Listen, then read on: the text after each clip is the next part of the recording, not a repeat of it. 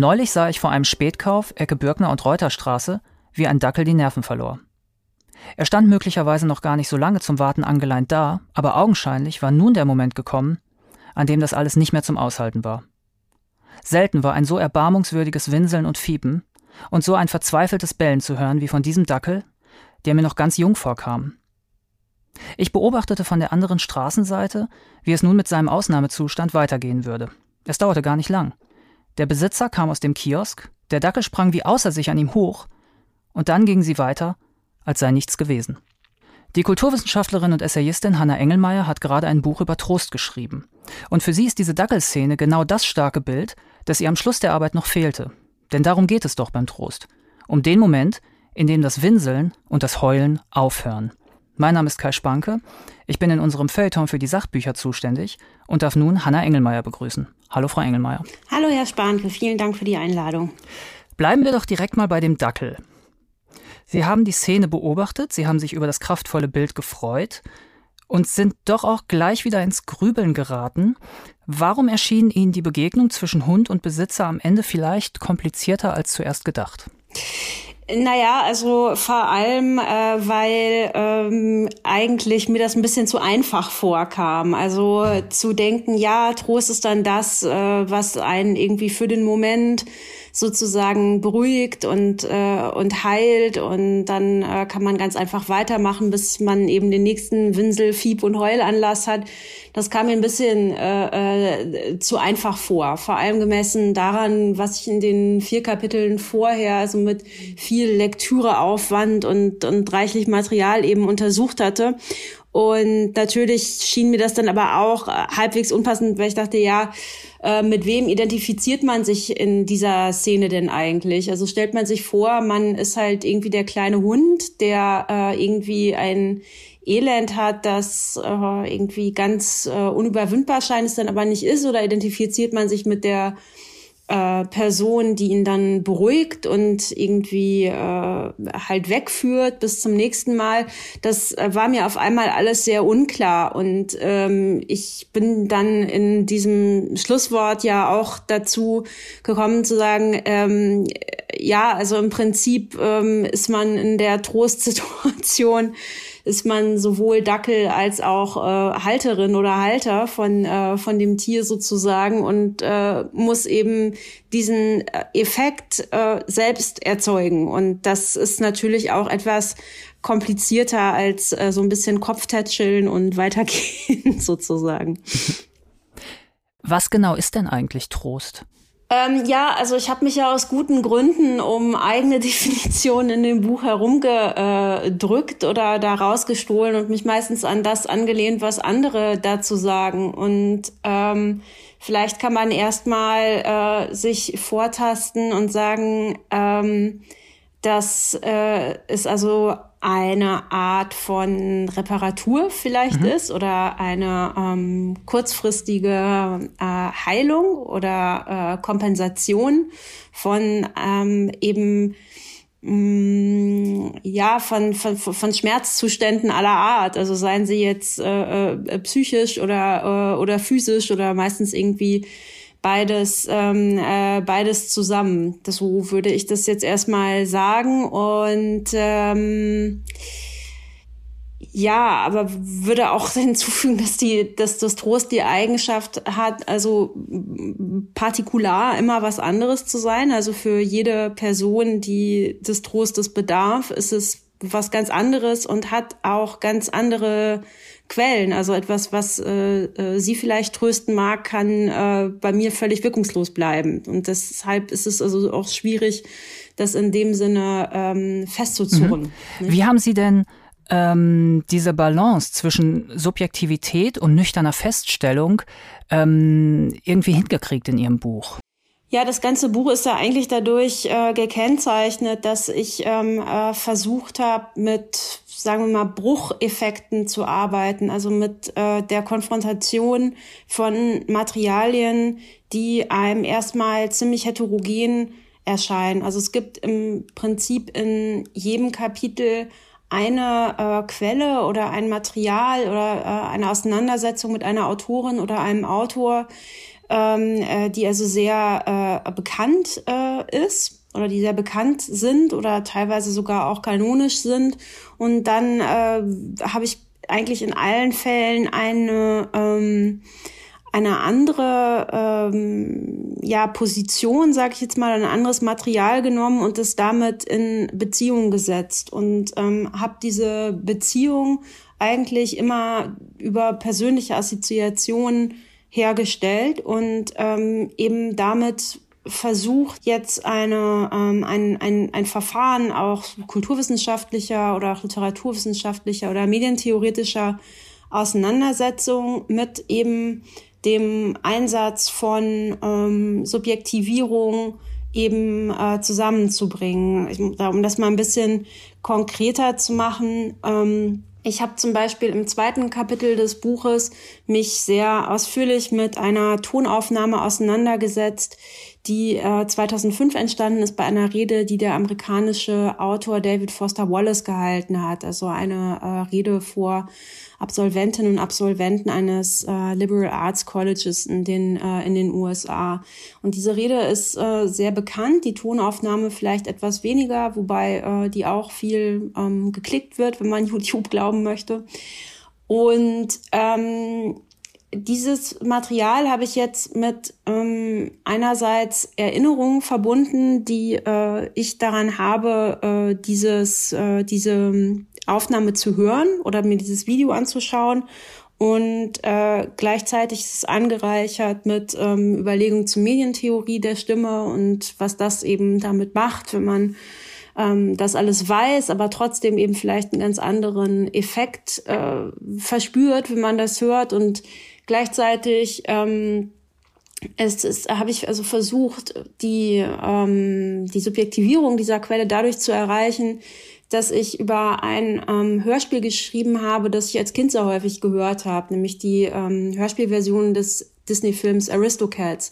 Mhm. Und ähm, man hat dann dabei also zwei, äh, zwei Texte, ja auch erstmal, also den Hörspieltext und den, den Redentext, die an sich nichts miteinander zu tun haben, nur dass die sich in einem bestimmten Moment sozusagen in meiner Erinnerung oder in meiner ähm, Reflexion verschränken. Und ähm, ich habe also versucht, diese Verschränkung so nachvollziehbar wie möglich zu machen. Und das geschieht im Text selbst eben einerseits durch, ähm, durch bestimmte Verweisstrukturen. Also ich arbeite ja teilweise auch mit, äh, mit Fußnoten oder äh, auch längeren Anmerkungen. Und ähm, das hat aber auch was mit meinem Versuch zu tun, meine äh, Abschweifung, die es durchaus auch gibt, also eben nachvollziehbar zu machen und möglichst gut zu erklären, wie ich also vom einen Gedanken zum, ähm, äh, zum anderen komme. Denn anders als jetzt bei einer, sagen wir auch, wissenschaftlichen Argumentation, ergibt sich nicht ein Argument immer unbedingt aus dem anderen, sondern entsteht teilweise auch ähm, ja intuitiv oder eben durch durch Assoziationen. Ähm, vielleicht kann man das mal sagen. Also Ihr Buch ist ja in der Tat sehr kontrastreich und auch sehr assoziativ. Sie schreiben über den Leutnant Franz Xaver Kappus, der Dichter werden wollte, und ähm, Rainer Maria Rilke. Sie schreiben über die amerikanische Autorin Cheryl Strait, die auf der Webseite The Rumpus die Ratgeberkolumne Dear Sugar verantwortet hat. Sie schreiben über die gerade erwähnte Tonaufnahme von David Foster Wallace. Sie schreiben über das Gebet und den Katholizismus. Sie schreiben über die Aristocats. Sie schreiben über das Grab der Sängerin Nico in Berlin. Ähm, sie schreiben über die heilige Johanna. Sie schreiben auch über Adorno und Speiseeis. Ähm, die, diese Mischung äh, so hinzukriegen, wie Sie das hingekriegt haben, äh, war das für Sie ein, ein Wagnis oder war das ganz selbstverständlich? Nee, das war schon auch ein, äh, auch ein Wagnis und es war auch sehr, ähm, sehr schwierig, also weil äh, eben mir unklar war, ob das funktionieren würde. Ich habe ähm, vorher ja durchaus auch schon andere Texte veröffentlicht und schreibe also auch äh, sozusagen normalwissenschaftliche Aufsätze und Bücher und so weiter. Und ähm, ich hatte jetzt so auf kürzeren Strecken in Essays durchaus auch mit solchen Verfahren wie in diesem Buch äh, rumprobiert, aber das noch nie eben sozusagen auf so einer langen Strecke und äh, mit äh, also vier Kapiteln zu einem Thema äh, ausprobiert. Und ich habe äh, eigentlich, bis das Buch rausgekommen ist, nicht gewusst, ob das funktioniert und weiß es jetzt manchmal auch noch nicht. Also die äh, Reaktionen oder dass wir hier heute so miteinander darüber ähm, äh, sprechen können, zeigen mir dann schon, dass auch andere Leute was damit anfangen können.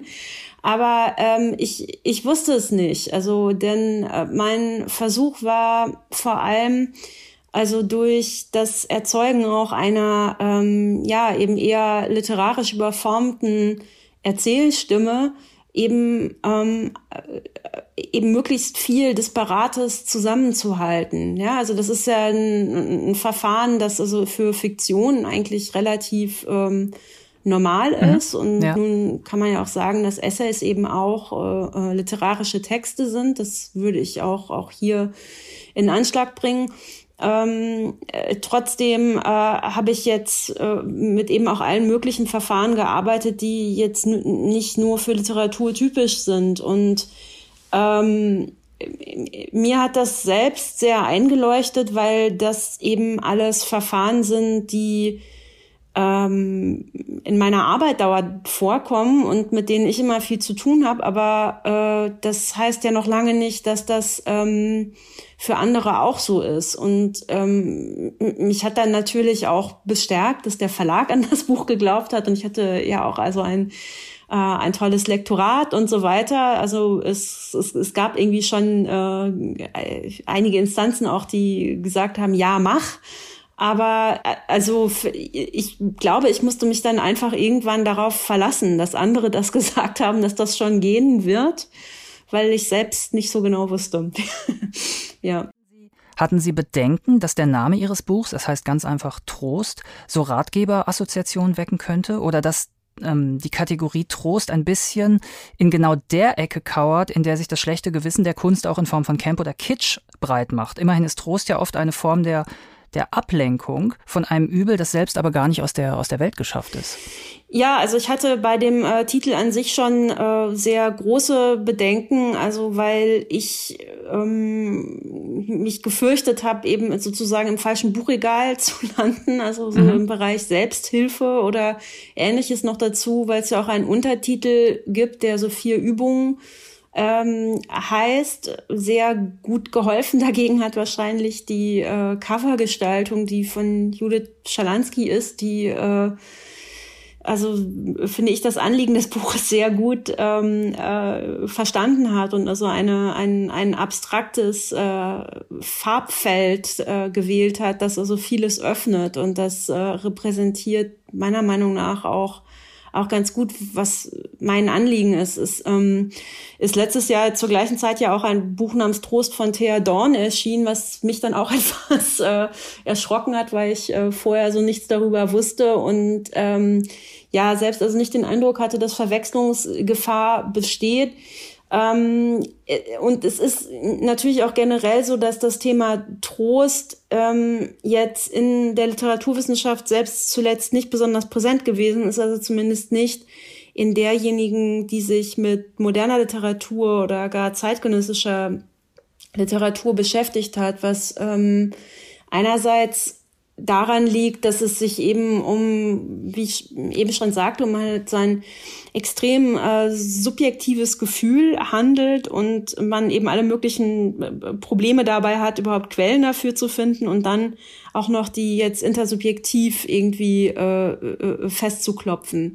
Und ähm, ich habe aber letztlich gedacht, dass ich mit diesen ganzen Schwierigkeiten, die in dem äh, Buch ja auch immer wieder adressiert werden, irgendwie äh, frontal umgehen muss. Und äh, deswegen also zumindest im Titel schon ganz klar äh, irgendwie sagen muss, worum es denn gehen soll, weil ich davon nach wie vor überzeugt bin, dass es diesen ähm, diesen Trosteffekt gibt in äh, Lektüre, aber auch eben in allen möglichen anderen Form von ähm, ästhetischer Erfahrung. Und ähm, deswegen äh, dachte ich, dass ich wohl dazu stehen muss.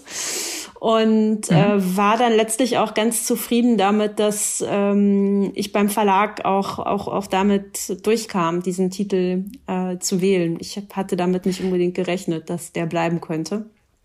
Aber so Sie haben gerade noch den Untertitel erwähnt, ja. vier Übungen. Ja. Was ist damit genau gemeint?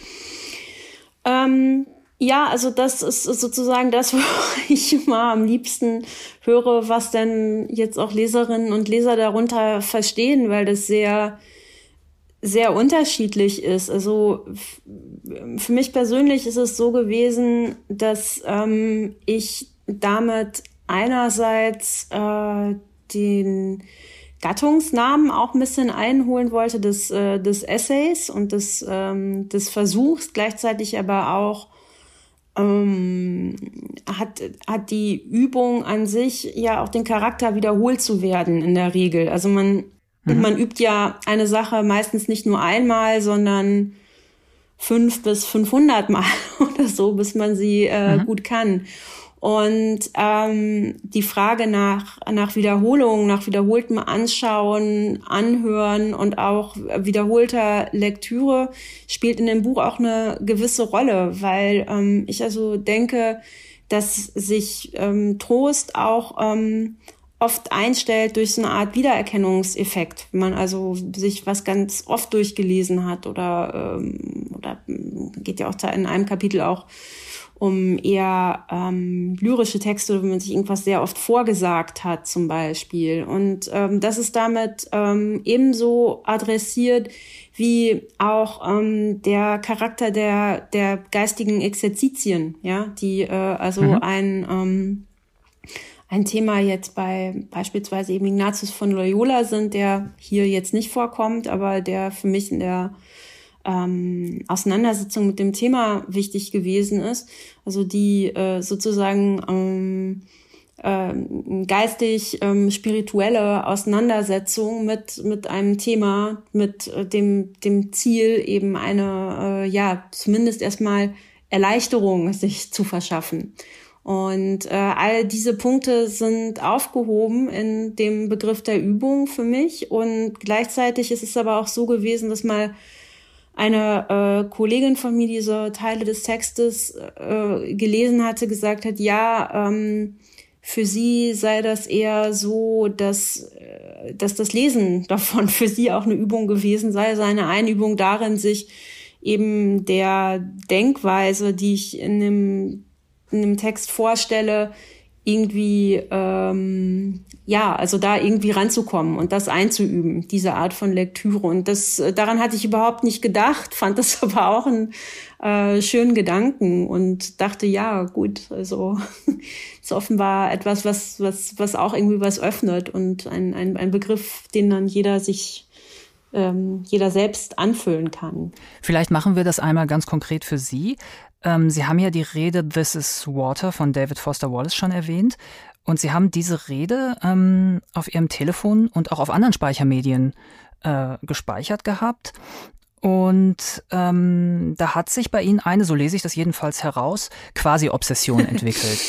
Und Sie haben das immer wieder gehört, so weit, bis Sie es auswendig konnten. Bei welchen Gelegenheiten haben Sie Foster Wallace konsultiert? Ähm, ja, eigentlich immer äh, bei äh, Zuständen äh, größerer Nervosität und, äh, und Anspannung oder äh, Mischung aus all dem, kummervoll überformt sozusagen. Mhm. Das äh, sind ja Zustände, die einer so in allen möglichen Situationen überfallen können, meistens dann, wenn man das überhaupt nicht äh, gebrauchen kann. Und äh, ich, ich habe das gehört, wann immer es irgendwie äh, überhaupt zulässig oder möglich war, über Kopfhörer dann diesen Text zu mir zu nehmen, sozusagen. Und ähm, äh, einmal eben auch, das habe ich in dem, äh, in dem Kapitel auch kurz beschrieben, zum Beispiel in einem ähm, Transferbus zum Flughafen und dann äh, durch den, den Flughafen zum Gate sprintend, weil ich spät dran war sozusagen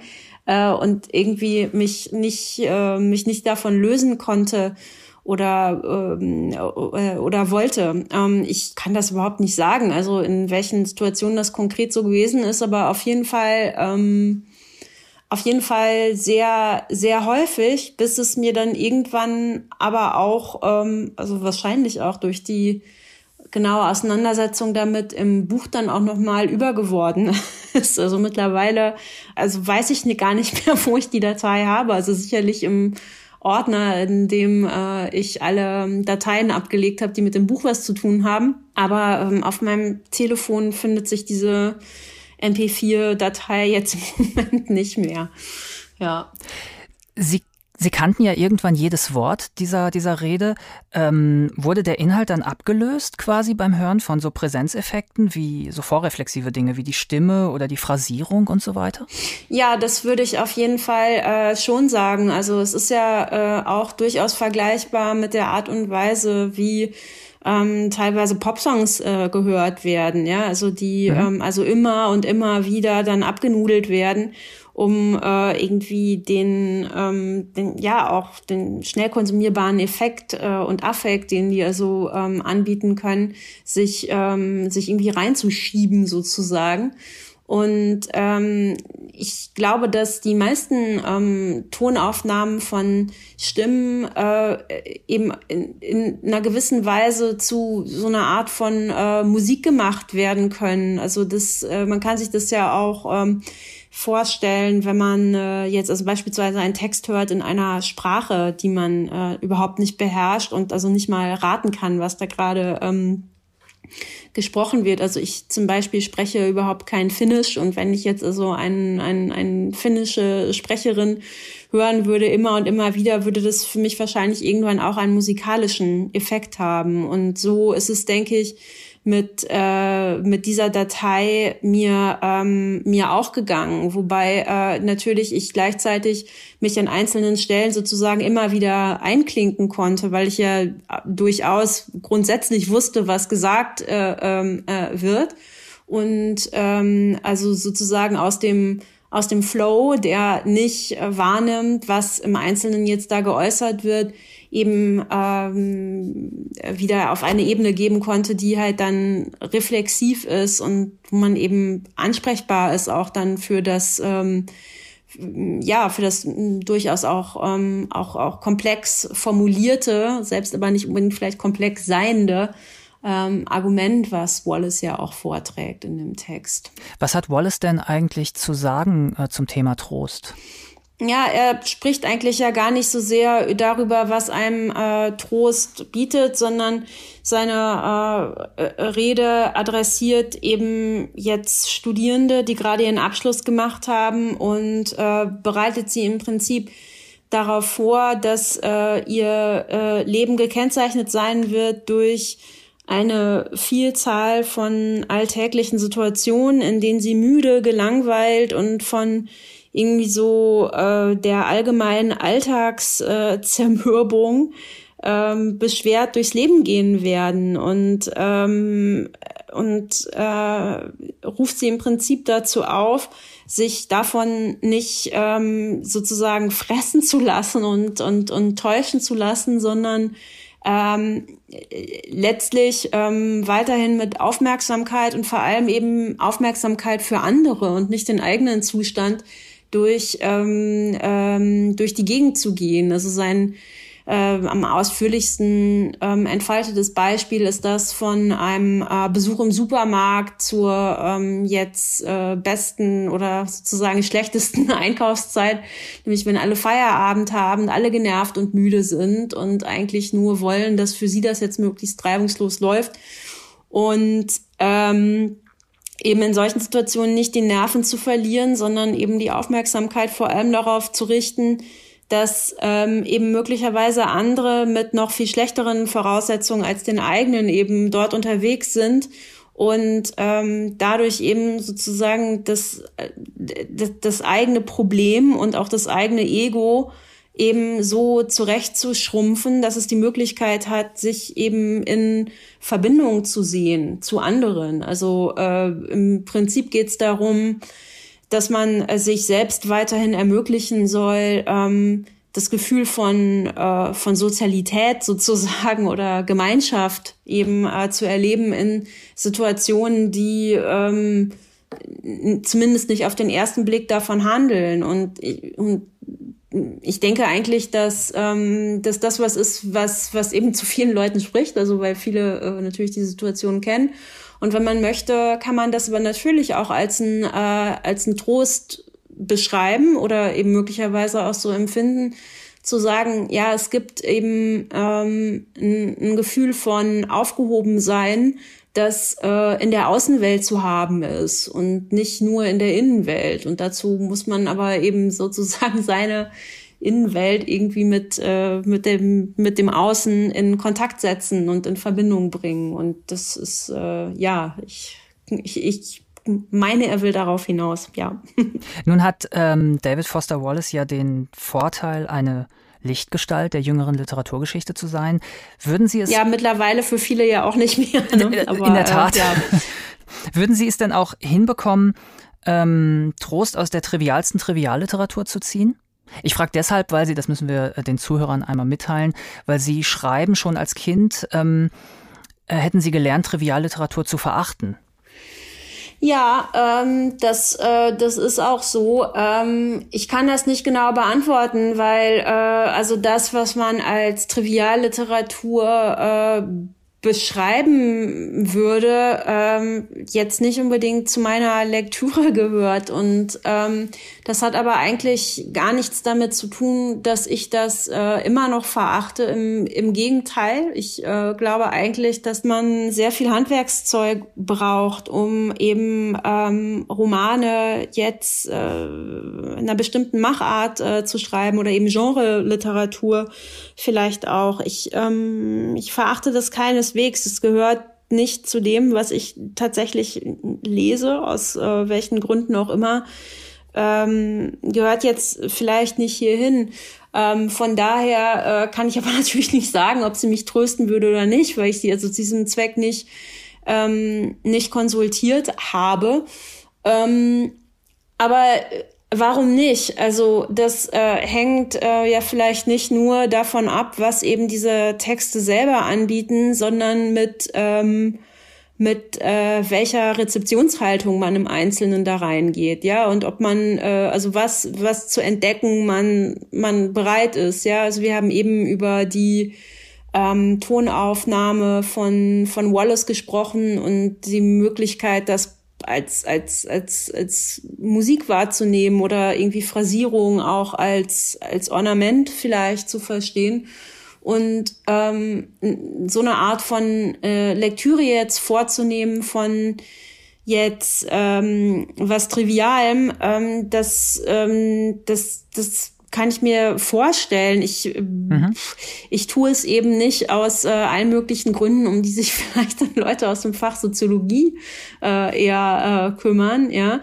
Ähm, aber prinzipiell äh, wäre das ähm, wäre das möglich und es ist äh, ja auch so, dass ich damit natürlich dann nicht alleine äh, dastünde. Also meine Trivialliteratur ähm, ist ohnehin die Frage, ob, ob ob das, was damit üblicherweise gemeint war, also weiß nicht irgendwie Bastei-Lübbe-Romane oder oder sowas, ob das überhaupt noch so eine große Rolle spielt. Also die Texte, die ähm, jetzt unter so einem ähnlichen Label im Moment eher in Frage stehen, könnte ja irgendwie eher sowas wie Instagram-Poesie äh, äh, äh sein oder so. Also viele kennen ja die ähm, Autorin äh, Rupi Kaur, die den erfolgreichsten Gedichtband aller Zeiten irgendwie veröffentlicht hat mit vielen Millionen äh, verkauften Exemplaren. Ähm, das wäre vielleicht eher was, was man da heute in Anschlag bringen würde ich, ich weiß nicht, ich glaube, ich kann es nicht beantworten. Für mich ist das dann aber auch nicht so entscheidend, ja, bringt das jetzt mir persönlich was oder könnte das bei mir den und den Effekt haben?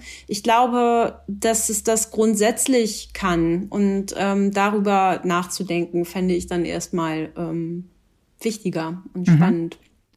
Wie ist es, wenn Sie nicht Trost suchen durch ähm, Bücher und, und Filme und eventuell Musik, sondern wenn Sie Trost spenden? Ziehen Sie die Kunst zu Rate oder schöpfen Sie aus sich heraus?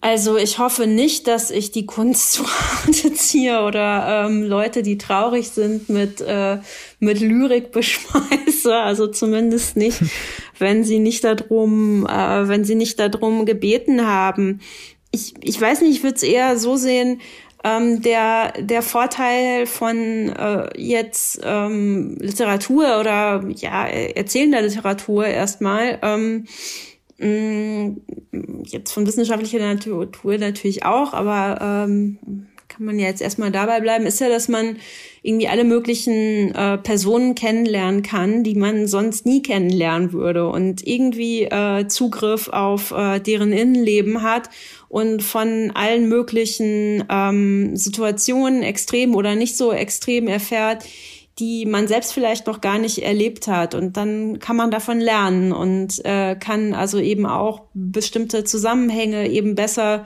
verstehen. Und insofern würde ich sagen, ähm, hat Literatur auch, zumindest nicht nur, aber unter anderem äh, ja auch einen Trainingseffekt und ähm, äh, einen Übungseffekt im ähm, ja ja im Erlernen vom von Verständnis für alle möglichen Dinge und äh, insofern äh, hilft die mir natürlich auch, ja. Also, äh, weil es ja oft so ist, dass Leute auch Probleme haben oder so, die für einen selber nicht nachvollziehbar sind oder Trost in Angelegenheiten ähm, brauchen, die man selber jetzt vielleicht nicht so äh, schlimm findet oder sowas. Und dabei mhm. hilft es schon, ja. Im letzten Kapitel Ihres Buches heißt es, wie ist Adornos Verhältnis zu Eiscreme? Erzählen Sie doch einmal, wie am Ende eines Reflexionsprozesses diese witzige und äh, in der völlig ausufernden Adorno-Forschungsliteratur ja fraglos stiefmütterlich behandelte Frage herausgekommen ist. ja, ähm, das äh, hat eigentlich mit einer ganz bestimmten äh, Stelle in einem äh, Text äh, von Adorno zu tun, den mir ein, ein, ein Freund äh, serviert hat. Und zwar geht es, äh, also den Text hat mir ein Freund serviert. Und zwar ähm, geht es äh, in diesem äh, Text, der äh, Kultur und Culture hat, über ähm, Adornos Erfahrungen in Amerika. Es ist mal ein, äh, ein Vortrag in den 50er Jahren gewesen bei einer Tagung, wo er so eben darüber gesprochen hat, wie er sich ähm, das amerikanische Kulturverständnis ähm, zurechtgelegt hat, angeeignet ähm, hat, kann man vielleicht nicht sagen. Und ähm, Dabei ähm, spielt also eine, äh, eine Rolle, dass er sagt, ja, ähm, die ähm, Kinder dort sind vielleicht zum Teil auch verzogen oder irgendwie sowas, aber ähm, die haben äh, immerhin die Möglichkeit, quasi jederzeit ein Eis zu essen. Und das sei doch eigentlich die, ähm, die vollendete Utopie, weil man sich selbst das immer gewünscht habe als Kind und die amerikanischen Kinder könnten das einfach machen. Und das findet er ganz toll. Und ähm, ich fand, ähm, fand sozusagen die, die Softness auch, also die, die, die Weichheit dieser Beobachtung sehr schön und dachte, ja, was, worüber redet er denn da? Und das ähm, ist, ist natürlich irgendwie auch sowas wie Comfort Food und ähm, dem bin ich dann nachgegangen, weil ich eben dachte, äh, wie ist denn der Zusammenhang von Comfort Food als, ähm, als, als Metapher sozusagen für die Adorno-Rezeption in Anschlag zu bringen? Und äh, dem äh, habe ich dann dann vertraut und sozusagen die die Geschichte von von von Eis als Comfort Food in der Bundesrepublik mit äh, der ähm, Adorno ähm, Rezeption zur gleichen Zeit eben ähm, ähm, verschaltet sozusagen, weil ich äh, eben glaube, dass, ähm, äh, dass, dass die Lektüre von, von Texten, die so stark äh, Verzweiflung auch ähm, ausstellen und sich tro gegen Trost als eben sozusagen äh, ähm, schnelle Beruhigung über Zustände, über die man sich eigentlich überhaupt nicht genug aufregen kann, anbieten, dass das eben auch eine bestimmte Art von äh, von Trost ist, nämlich ähm, darüber, dass äh, jemand anderes ähm, das so sieht wie man selbst und eben auf eine Weise formuliert, in der man sich äh, wiederfinden kann, ja? Und äh, dieses äh, quasi identifikatorische Lesen von äh, eben dieser Art von, äh, von Theorie ist meiner Interpretation nach durchaus auch äh, Trost. Und ähm, ja, und das äh, wollte ich eben vermittelt auch über diese Geschichte der Eiscreme ähm, äh, analysieren oder mhm. darstellen, vielleicht eher. Mhm. Ja, auf vielen Szenen. Sagen Sie uns zum Schluss noch, welchen Text haben Sie aus Trostgründen zuletzt konsultiert?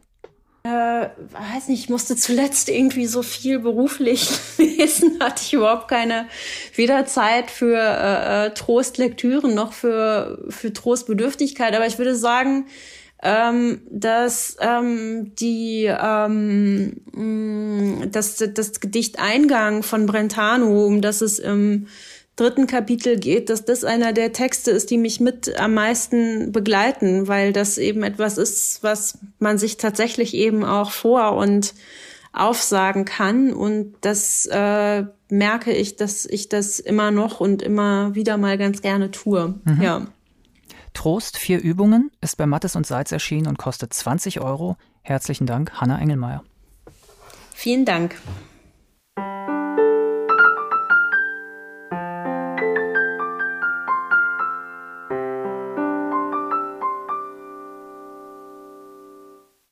Wie auch schon in den letzten Ausgaben über Sachbücher, beschließen wir die Folge mit drei Buchempfehlungen von Kollegen aus der Zeitung.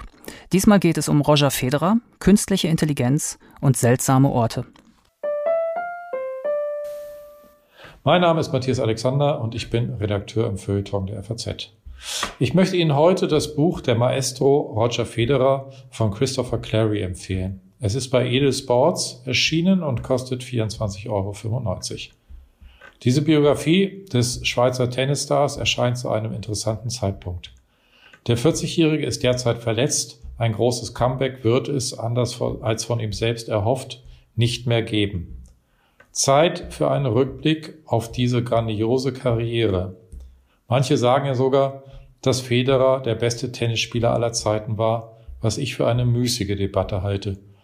Clary schafft es in seinem flüssig geschriebenen Buch, nicht nur zu erklären, was den Tennisspieler Federer so besonders macht, er berichtet auch vom Geschäftsmann, vom Gründer einer Stiftung und vom Familienvater. Er hat als New York Times Sportkorrespondent einen privilegierten Zugang zu Federer, weshalb er manchmal vielleicht eine Spur zu freundlich schreibt. Die vielen Einblicke in die Hintergründe dieser Laufbahn machen das aber wett. Und zwischen den Zeilen ist der eine oder andere kritische Hinweis versteckt.